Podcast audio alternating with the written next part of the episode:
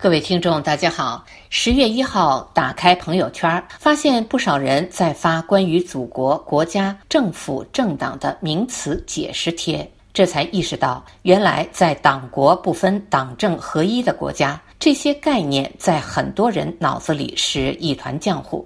就像中国驻美大使秦刚会认为一个没有民选政府的国家是正宗的民主国家一样。转发最多的帖子是北大贺卫方教授的。他说：“祖国七十二岁，清华大学一百一十岁。清华，你是哪国的大学？”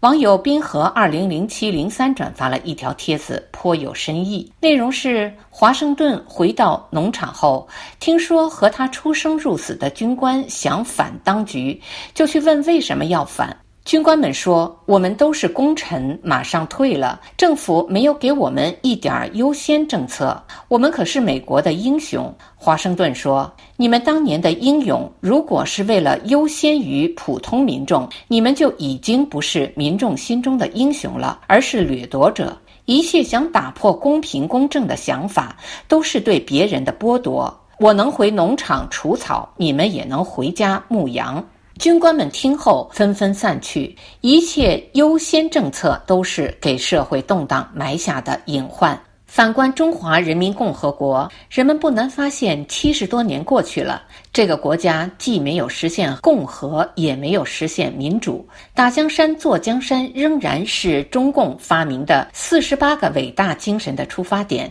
抽离了这个建立在丛林法则上的底线思维，所谓的井冈山精神、延安精神等四十八个伟大精神将荡然无存。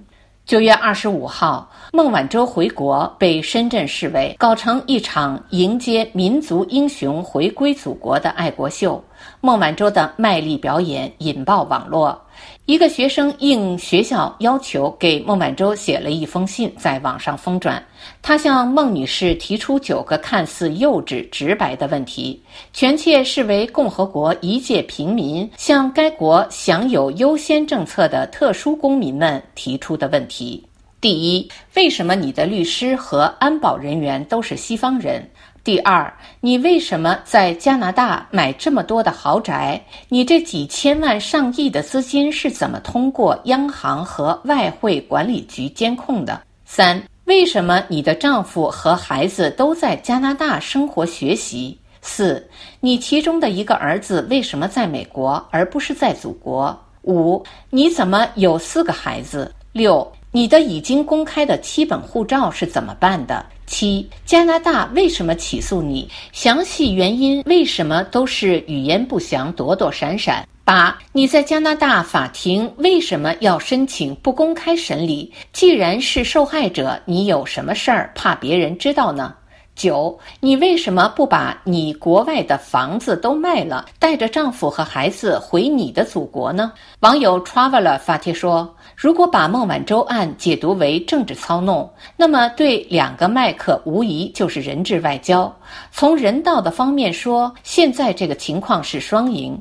但美国和加拿大乃至整个西方阵营下一步会如何回应中国人这种一百多年前就表演过的义和团把戏，应该不是短时间内就能看到的后果。网友郭德纲发帖说。这个事件充分说明，没有什么国际问题是不能靠绑票来解决的。如果不能，那就多绑几个。本周，国内经历了二十多个省拉闸限电的混乱，有些地区甚至连红绿灯、医院都发生了断电。作为一个发电能力过剩的大国，发生大面积断电危及民生的事件。不能不说，问题出在习中央的领导力，因为战狼外交、巨婴思维、政治挂帅、绑架经济不计后果、无视经济规律、拍脑袋管控、扰乱市场，自然会被市场连环反噬。网友剪接实习生发帖说自己外交无能，让老百姓承担后果。网友安徽人恩恩发帖说。义乌限电了，不能上班，没办法，我现在升级去可回收垃圾桶旁蹲守。网友 H R O Y 三三发帖说：“刚收拾好猪肉的大旗，又开始摆上电力的大旗。”网友慈源山居发帖说：“这棋下了快十年了，也不知道什么时候下完。网友张张发帖说：“经济筑顶，然后下行是大趋势，未来各种问题会越来越多。管天管地管生育，但总有你管不了、控制不了的事情。”网友没有表情的灵魂发帖说：“大旗就是涨价，限电是为了让你们喜迎涨价。”网友数据都是糟点发帖说。涨电价破电荒，其实早涨价就完事儿了。遮遮掩掩的一通折腾，又是拉闸，又是贴封条的，演个啥呀？这么多年过去了，谁背后有啥套路还不清楚吗？你一翘屁股，全中国都知道你昨晚干了几两干饭。网友沪上峻岭发帖说：“电网的购电价太低了，利润大头在他们那儿。”网友划船不靠桨和浪发帖说，电信行业可以通过压榨三大运营商来降话费，那么电力行业为啥不能要求电网吐出来一点既得利益呢？随便一个抄电表的年入几十万，是不是过分了点儿？网友 ws 星河 lm 发帖说，锅和碗的故事，锅里都是肉，碗里都是清汤，锅里越来越多，碗里越来越少。锅越来越大，碗越来越小，吃着锅里的，砸着碗里的。以上是今天的微言微语，我是桑宇。